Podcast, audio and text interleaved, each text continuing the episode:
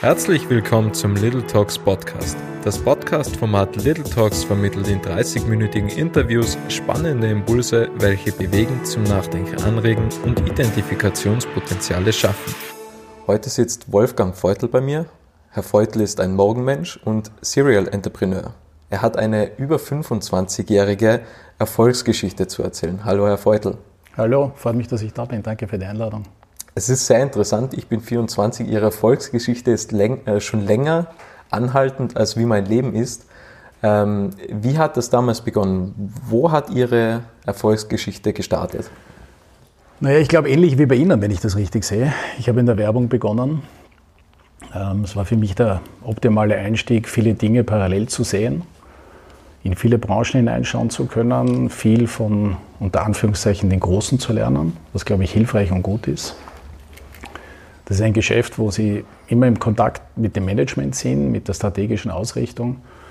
Also man sieht sehr viel. Und das Zweite war, es ist ein Ideengeschäft und das hat mich immer schon fasziniert. Nicht? Ähm, letztlich aus dem Nichts irgendwo was hinzustellen, aus vielleicht einem leblosen Produkt eine Marke zu machen, mit der Marke ein Versprechen zu formulieren und damit auch das Produkt mittelfristig zu entwickeln. Das waren Dinge, die mich schon sehr inspiriert haben. Und insofern mein Start war, so wie ich das wahrnehme, sehr ähnlich zu Ihrem. Auch übrigens mit 24. War das damals, äh, hat es da irgendwelche Impulse gegeben, dass Sie gesagt haben, ich will in die Werbebranche? Waren Sie da irgendwie von den damaligen Werbungen so begeistert? Ja, ich war schon als Kind ein totaler Werbefan. Ja, ich habe äh, in den 80er Jahren hat man noch richtig gern Werbung geschaut im Fernsehen. Ja, das war irgendwie, das war irgendwie die, die Alternative zum Kinderprogramm, so gefüllt. Ja, da war auch Werbung gefüllt, ist nicht unterhaltend, ja, mit lustiger Musik und lustigen Slogans und zum Nachreden, zum Nachsingen und ich weiß nicht was. Und das hat mich schon inspiriert. Ja. Und dann in Haushalte zu kommen, wo man sieht, dass diese Produkte auch stehen und äh, was man damit verbindet und, und, und was hinter diesen Marken steht und so. Ja, das hat mich, hat mich sehr, sehr fasziniert, das Bursch. Ja. Und äh, insofern habe ich schon früher eigentlich die Idee gehabt, ich würde gerne irgendwas in diesem Bereich machen. Konkret Werbung ist es dann natürlich erst so mit 20 geworden, nicht? wie ich auch verstanden habe, was das Berufsbild dahinter ist. Nicht? Aber die Werbung bisher hat mich schon immer fasziniert. Ja. Also ich bin schon ein Markenmensch. Mich, mich, mich spricht das an, heute noch. Ja. Was war damals so das schönste Projekt oder das aufregendste Projekt? Hat es da irgendetwas gegeben, wo Sie gesagt haben, das war das Unglaublichste, was ich, was ich umgesetzt haben? Na, ich, da will ich ganz offen sein, nein, eigentlich nicht. Ja. Ähm, ich habe viele schöne, nette Kundenbeziehungen gehabt, unglaublich interessante Erfahrungen ich habe jetzt nicht eine Sache, weder auf die ich besonders stolz bin, ja, noch eine Sache, von der ich glaube, dass ich sie besonders gut gemacht habe. Ich glaube, ich habe viele Dinge gemacht, wo ich extrem hart und engagiert für unsere Kunden gearbeitet habe.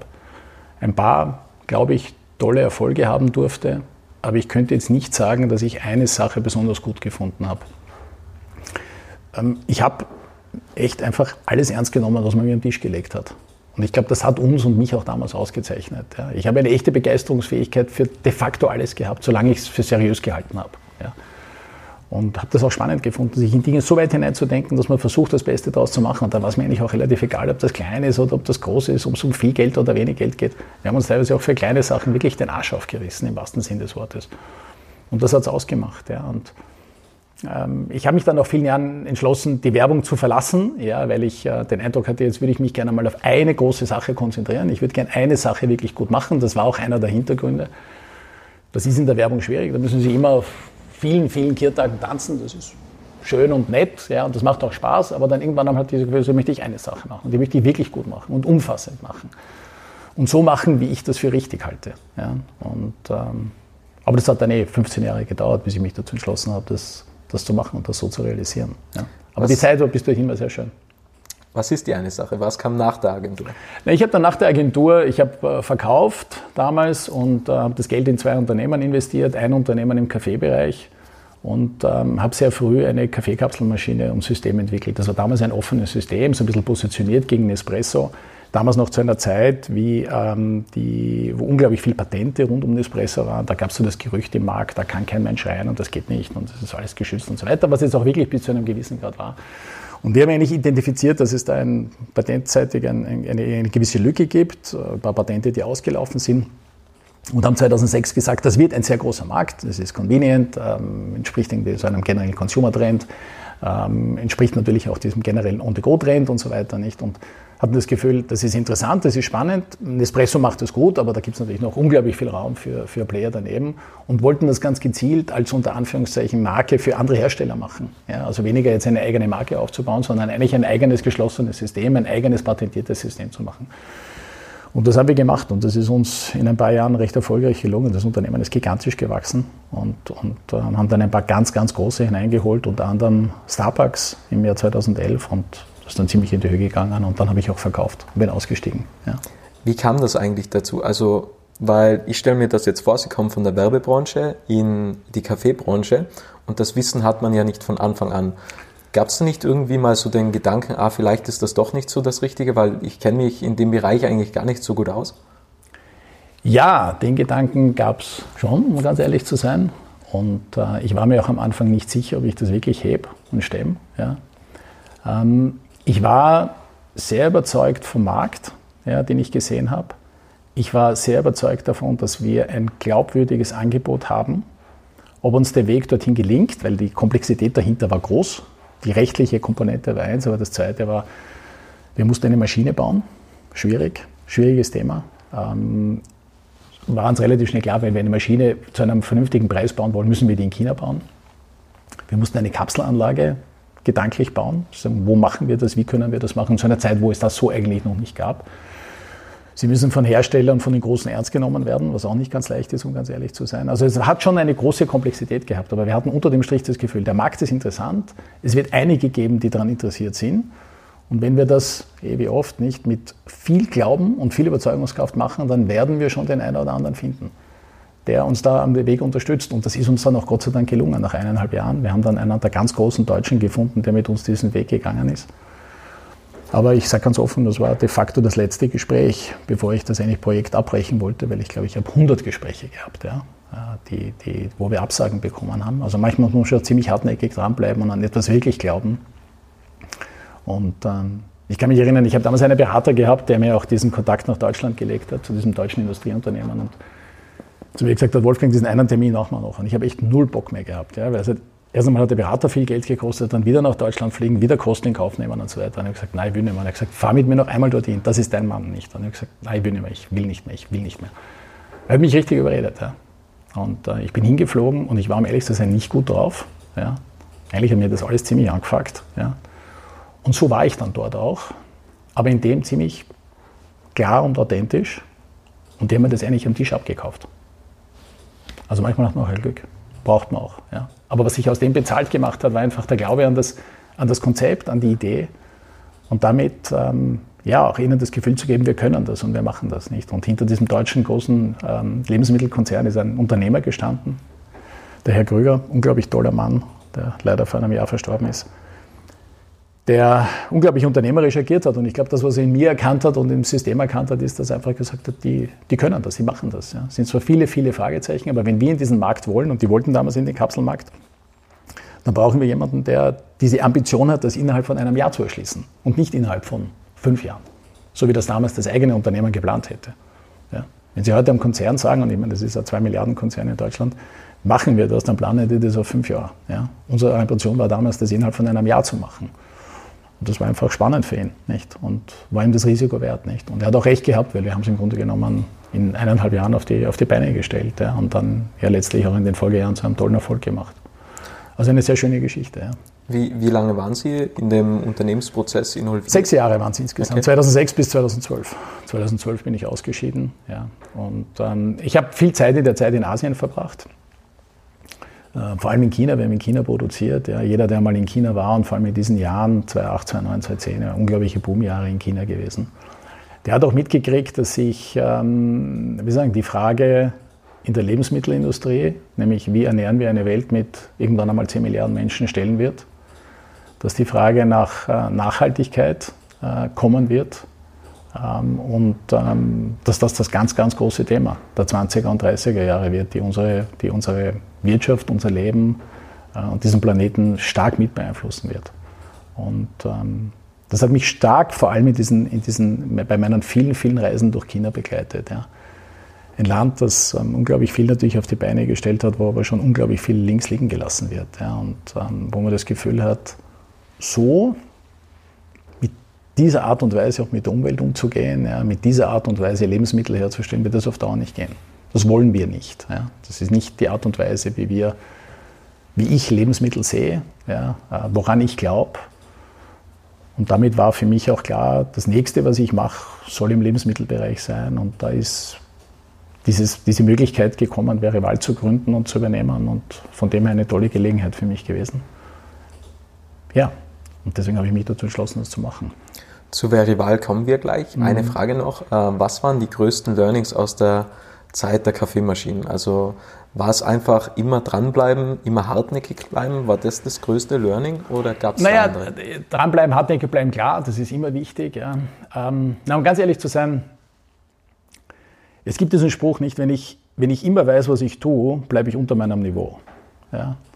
Äh, Finde ich unglaublich toll ja, und unglaublich inspirierend, weil es einem die Tür öffnet, Dinge zu tun, die man nicht versteht. Ja. Und wenn ich mich entwickeln will, dann muss ich mich in Dinge hinein wir sagen, hineinversetzen und hineinentwickeln, die ich eben noch nicht voll inhaltlich verstehe. Oder anders ausgedrückt, von denen ich vielleicht, vielleicht sogar gar keine Ahnung habe. Ja. Ähm, das ist heikel, das ist schwierig. Aber wenn man das nicht macht, dann kann man auch letztlich die wirklich großen Dinge nicht angreifen, weil keiner von uns, wenn er was Großes plant, weiß, was da auf einen zukommt. Wenn der Mark Zuckerberg Facebook gegründet hat, gehe ich nicht davon aus, dass er gewusst hat, was das für ihn bedeutet. Ja. Also der hat einfach irgendwas losgetreten. Und ähm, dementsprechend diese, diese Fähigkeit, dieses Bewusstsein zu sagen, ich lasse mich auf etwas ein, in dem vollen Bewusstsein, dass ich es nicht ganz verstehe. Ja?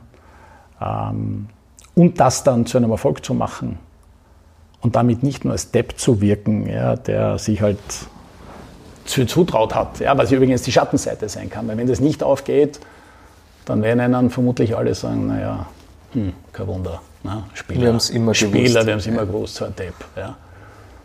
Also die Grenze ist dünn ja, und das hätte bei uns leicht daneben gehen können. Ganz, ganz leicht. Ja. Ähm, da gehört auch natürlich ein Glück dazu, das ist keine Frage. Ja. Aber das bewusst einzugehen, ja, das denke ich, war mein größtes Learning. Und das Zweite in der Zeit war Schnelligkeit, um ehrlich zu sein.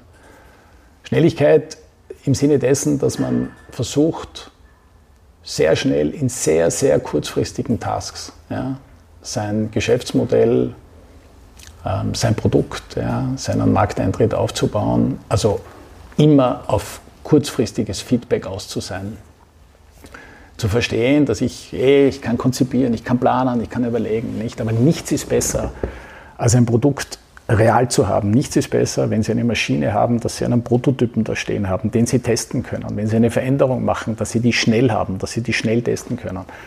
Ähm, also wir haben letztlich dieses gesamte Konzept nie am Reißbrett gemacht. Wir haben es immer nur in der Realität gemacht. Eine Maschine. Die Maschine muss schnell Kaffee rauskommen. Schnell Kaffee rauskommen. Das war die Idee. Und wenn einmal schnell Kaffee rauskommt, dann kann man irgendwie dran herumfixen. Ähm, für Ingenieure, für klassische Entwickler aus der deutschen Industrie ein Albtraum. Ein Albtraum. das ist eine einzige Fehlerpartie, nicht? Aber ansonsten hätten wir es auch nie geschafft, das innerhalb von eineinhalb Jahren mit einer kompletten Serienreife ja, auch irgendwie herzustellen. Hat die Maschine Fehler gehabt? Ja, klar. Logisch. Ja. Haben wir einige Retouren gehabt? Ja, klar. In der zweiten Generation ist sie besser geworden, wie das immer so ist. Ja. Ähm, ich denke, das ist auch so klassisches Silicon Valley Learning. Nicht? Also wirklich in ganz, ganz, ganz, ganz kleinen Schritten vorgehen, schnell Feedback einholen, fixen, das nächste machen, fixen, das nächste machen. Und das haben wir dort gemacht. Und wenn Sie schnell Erfolg haben wollen und schnell vorankommen wollen, ist das der einzige Weg. Hinsetzen, am Preisbrett aufzeichnen, ist nicht der Weg, an den ich glaube und den habe ich auch da nicht erlebt. Und der hat mich auch sehr dann übrigens in den Jahren bei Verival geprägt. Denken Sie, dass das ein, ein Fehler von, ohne jetzt über andere Menschen zu urteilen, aber denken Sie, dass das einfach ein großer Fehler ist, dass man oftmals denkt, ja, es ist noch nicht gut genug, um in die Umsetzung zu kommen. Es passt noch nicht, ich kann es noch anderen Leuten nicht vorzeigen. Ist das vielleicht einfach so ein Denkfehler denn, was wir teilweise haben? Einfach diese, das ist ein, diese Anstrebung das des ist ein Denkfehler, ja. Das ist ein Denkfehler, ja. Ähm, ich glaube auch, dass es insofern ein Denkfehler ist, weil das Ansinnen an sich ist richtig. Ich will es besser machen. Das ist das, was uns alle treibt. Das treibt mich heute noch. Aber woher weiß ich denn, was besser ist? Ja?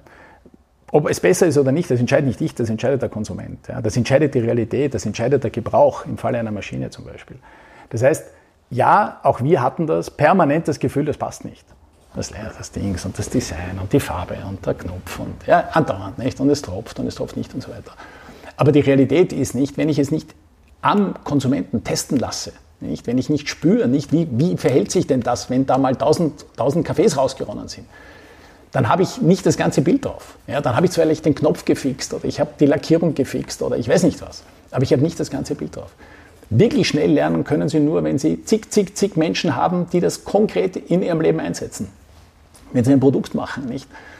Sie entwickeln ein Produkt, ein Lebensmittelprodukt, nicht? Und Sie fragen sich, schmeckt das, schmeckt das nicht? Ja, keine Ahnung, es kann eh schön, dass es Ihnen schmeckt, aber schauen Sie lieber, ob es den anderen schmeckt. Und je schneller Sie die anderen zu Feedback haben, nicht? Umso schneller, unter Anführungszeichen, können Sie weitergehen. Und viele trauen sich dann nicht zu, hinauszugehen, weil sie Sorge haben, dass sie diese zukünftige Marke, die sie ja noch gar nicht haben, beschädigen könnten. Nicht? Weil sie glauben, es muss vom ersten Tag an perfekt sein. Aber die Realität ist, der Konsument ist ja da auch, wie soll ich sagen, flexibel und der verzeiht ja auch. Ja? Ähm, aber nur wenn Sie ein fertiges Produkt in einem fertigen Packaging ihm auch hinlegen, konsumiert er das so, wie er sonst auch konsumieren würde. Also das heißt, sich Ewigkeiten in Testphasen zu begeben, bringt nichts. Das muss real sein. Das muss ein Produkt sein, das irgendwo steht, das er kauft, für das er Geld ausgibt, weil nur dann ist es eine echte Situation. In der Testsituation, wenn Sie fünf Riegel haben nicht, und Sie verkosten die, dann, ja, sagen Sie, schmeckt mir besser, schmeckt mir schlechter. Aber die eigentliche Frage ist, kaufen Sie es? Kaufen Sie es, greifen Sie hin, würden Sie es nehmen? Würden Sie jetzt zwei Euro dafür ausgeben, ja oder nein? Und dann ist natürlich die Kernfrage, kommen Sie zurück und kaufen Sie es wieder, nicht? Und je schneller ich das lerne, nicht, zu sehen, okay, ich kann einen Konsumenten dazu bringen, dass er es einmal kauft, aber ich bringe ihn nicht dazu, dass er es ein zweites Mal kauft. Ja? Umso schneller sie das lernen, umso besser sie das lernen, umso unter Anführungszeichen schneller werden sie erfolgreich werden. Nicht? Ähm, also ich plädiere eindeutig dafür. Das ist übrigens schwer unternehmerisch. Ja? Der Krüger in Deutschland, mit dem ich das Kaffeesystem gemacht habe, der hat genauso agiert.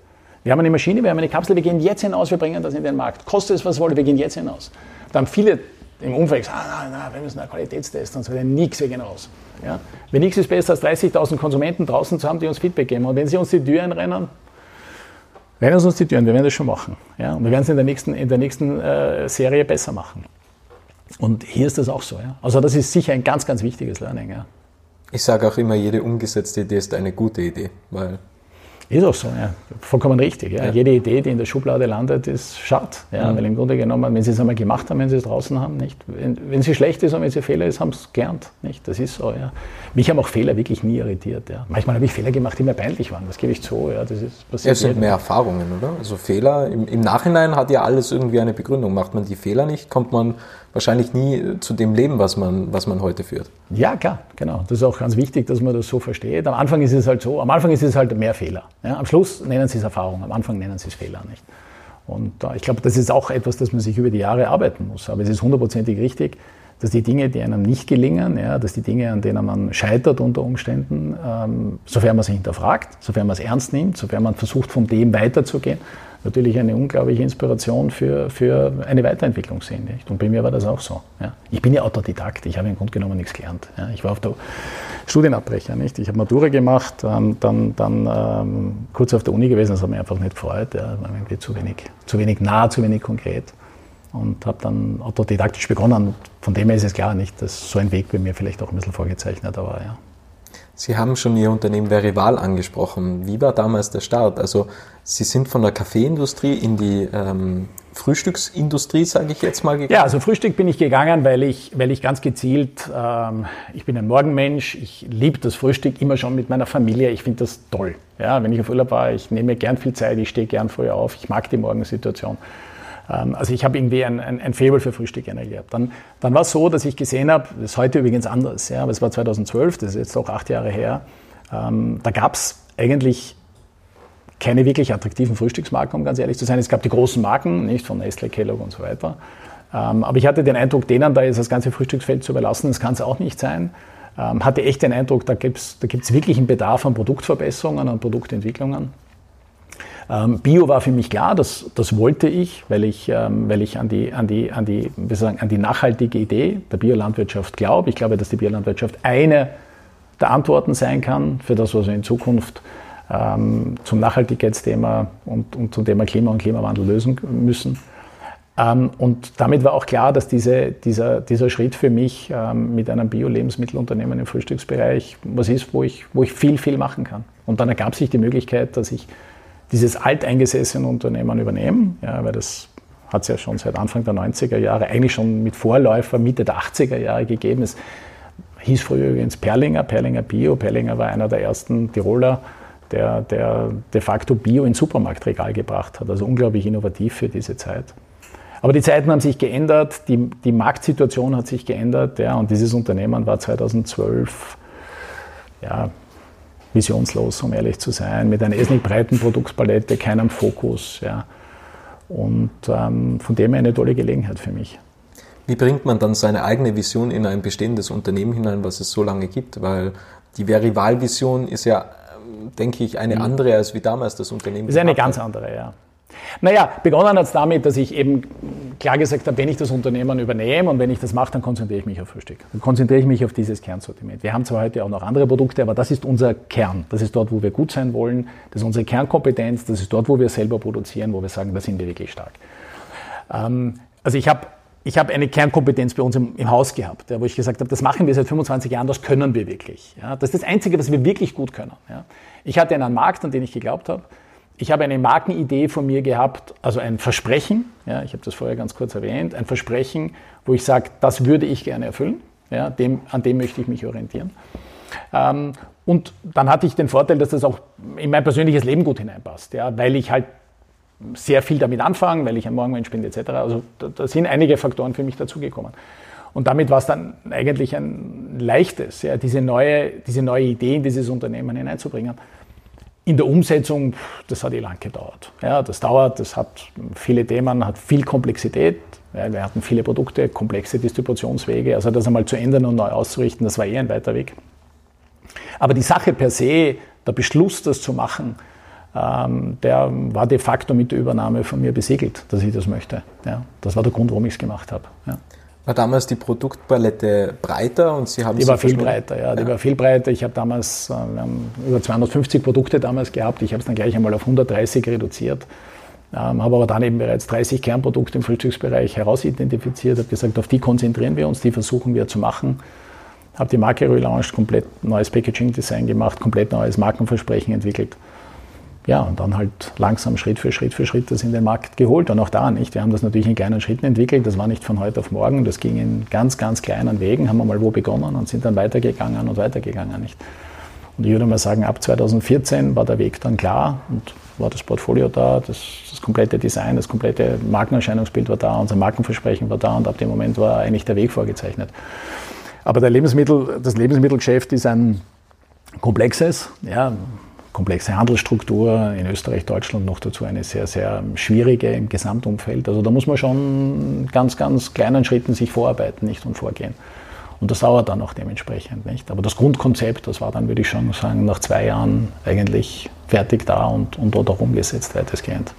Wie kommunizieren Sie die Qualität und den Markenkern? Also Sie stehen ja für Bio, mhm. ähm, es steht ja auch oben Mhm. Aber gibt es da irgendwelche Werbekampagnen, was Sie, was Sie zusätzlich noch haben, naja, wir, dass mehr kommuniziert wird? Also wir kommunizieren sehr, sehr stark ähm, One-to-One. -one, ja. Wir glauben an das. Wir sind eine Marke, die sich in den letzten Jahren sehr stark im Digitalbereich aufgebaut hat. Ja. wir glauben, dass das Markenversprechen, das wir formulieren, nichts ist, unter Anführungszeichen, dass man über große Ads im Fernsehen schaltet. Ja. Wir haben ein Markenversprechen, das ich im Response lösen muss, ja. ähm, also im Dialog. Und ähm, so haben wir es aufgebaut bis heute und so machen wir das. Ähm, wir benutzen die klassischen heutigen Online-Kanäle, die wir bespielen. Und so bauen wir das Schritt für Schritt auf. Wir versuchen Konsumenten zu unserem Produkt zu bringen, sie einmal zu einem, zu einem dazu zu bringen, das Produkt zu kosten.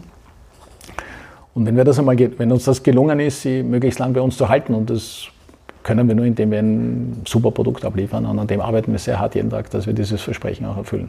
Und dann gleichzeitig natürlich eine Kommunikation führen, die, die ja, mit der nötigen Sympathie ausgestattet ist, mit der nötigen Authentizität, Ehrlichkeit, äh, Nachhaltigkeit, ähm, den Menschen das erzählt, was wir tagtäglich tun. Wo der Konsument dann auch versteht, dass das Produkt mehr kostet, dass es das wert ist und dass wir ehrlich hart daran arbeiten, ähm, zu einem besseren Lebensmittelbetrieb zu werden als viele andere. Ja. Und das ist ein weiter Weg und der ist noch lange nicht zu Ende. Ja. Gibt es da eine äh, spezifische Zielgruppe, wo man sagt, okay, wir wollen den Frühstücksgenießer ansprechen oder vielleicht auch den Sportler? Oder ist es sehr breit gefächert? Ähm, ja, also Zielgruppe ist natürlich die jüngere Generation, die ist da offener dafür, die ist interessierter, generell an Ernährung interessierter, beschäftigt sich stark mit der Frage, wie kann ich mich gut ernähren, wie kann ich mich besser ernähren. Was ist nachhaltig, ist ja, glaube ich, was auch ist, eine sehr ist, brennende genau, Frage. Genau, was ist, was ist nachhaltig? Hinterfragen die Dinge auch sehr, sehr genau. Wir kriegen unglaublich viele Anfragen zu Details von uns, von wo kommt was und wieso bezieht ihr das von dort und nicht von dort. Also sehr, sehr detailliert. Und das ist auch gut. Der Konsument hat sich unglaublich entwickelt, was das betrifft. Ja. Also unsere Zielgruppe ist jünger. Ähm, wir sehen, dass mehr Frauen zu unseren Produkten greifen, tendenziell. Ja. Die kümmern sich da einfach mehr drum, denken mehr unter Anführungszeichen an das Thema, beschäftigen sich mehr mit Ernährung.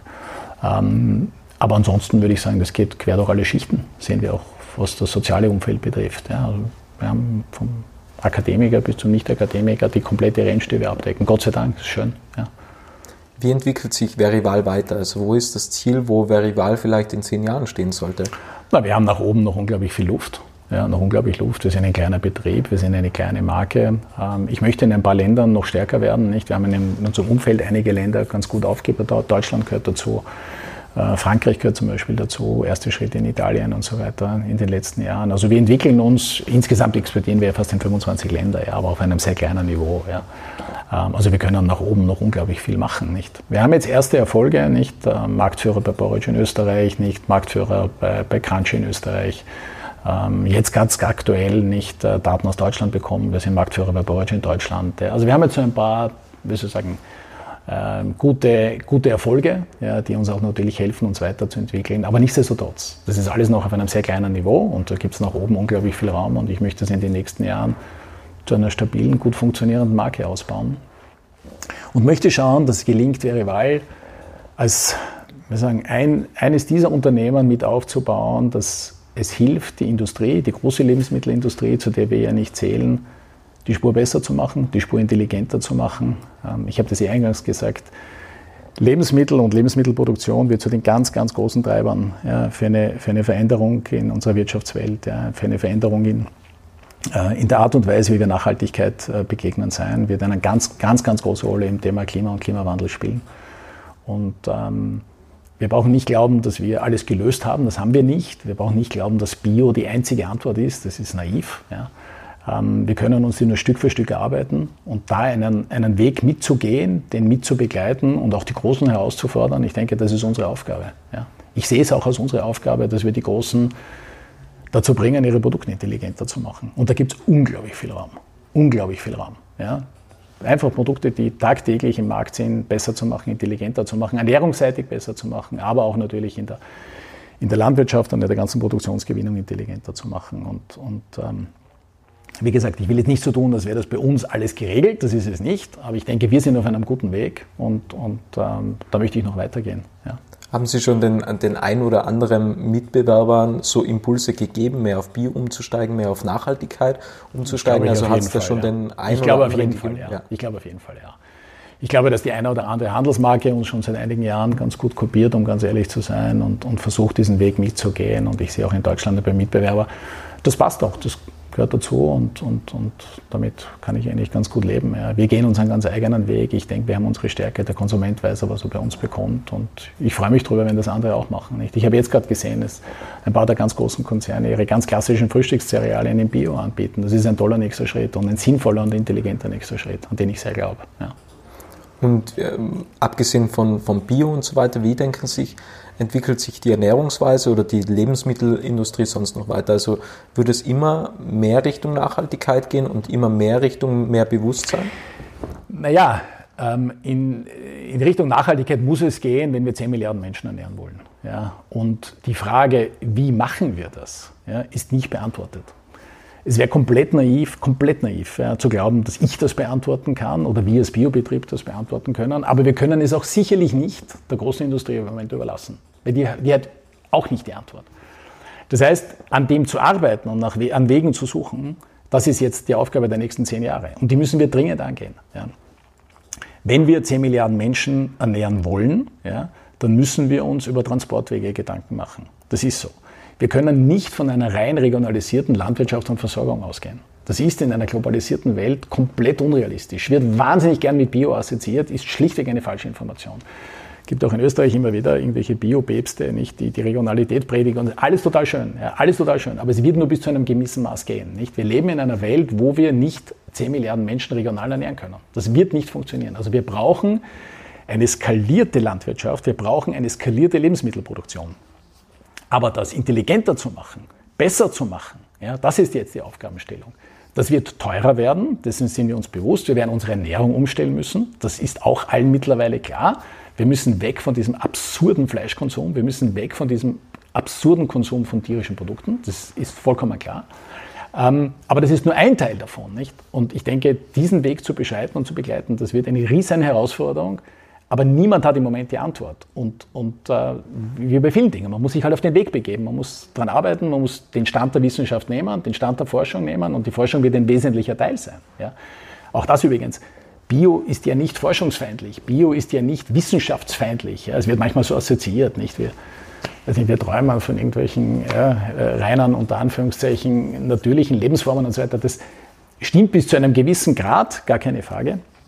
Aber es geht auch ganz, ganz stark darum, natürlich evidenzbasiert vorzugehen nicht? Und, und wissenschaftsbasiert vorzugehen, aber zum Beispiel eine klügere Form der Landwirtschaft zu finden und das ist möglich. Und Bio ist im Moment sicherlich die beste Alternative.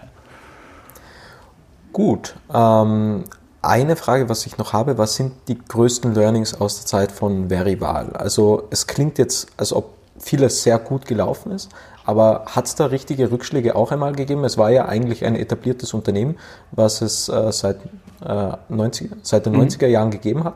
Hat es da irgendwelche Rückschläge schon gegeben? Ähm, oder hat es irgendwelche Rückschläge gegeben? Oder aufgrund, dass es die Marke schon so lange gibt, ähm, hat es irgendwie besser gelaufen? Hat es irgendwie besser funktioniert? Ähm, also es hat, es hat unglaublich viele Rückschläge gegeben. Ich kann mir, tue mir auch da schwer, diesen einen Rückschlag jetzt so zu benennen. Ja. Ich möchte es anders aufzäumen. Ja. Ich, ähm, ich würde sagen, wir haben, der Weg war um vieles detailreicher und steiniger, ja, als wir uns das vielleicht alle gewünscht hätten. Er war um vieles langsamer, als wir uns vielleicht äh, es gewünscht hätten.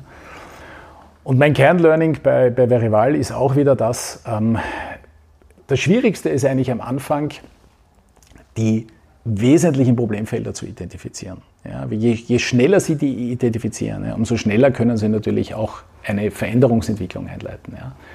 Und wenn ich heute noch einmal acht Jahre zurückgehen könnte, dann würde ich mir trotz all der Dynamik und Schnelligkeit und Glauben und, und, und wir sagen Wunsch zur Veränderung, wahrscheinlich schon noch einmal die eine oder andere Woche mehr Zeit gönnen, ja, so die strategischen Kernfelder heraus zu identifizieren und zu sagen, auf was muss ich aufpassen, auf was muss ich schauen, ja, wo sind die Fallstricke. Und um ganz ehrlich zu sein, da hätte ich schon ein paar Dinge identifizieren können, über die, über die ich dann nicht in einem Jahr, in zwei Jahren oder in drei Jahren drüber gestolpert wäre. Ja. Das ist halt meine Art, die Dinge zu tun. Ja, ich, mir ist das schon öfters passiert. Ich, Gott sei Dank bin ich immer drüber gekommen. Ja.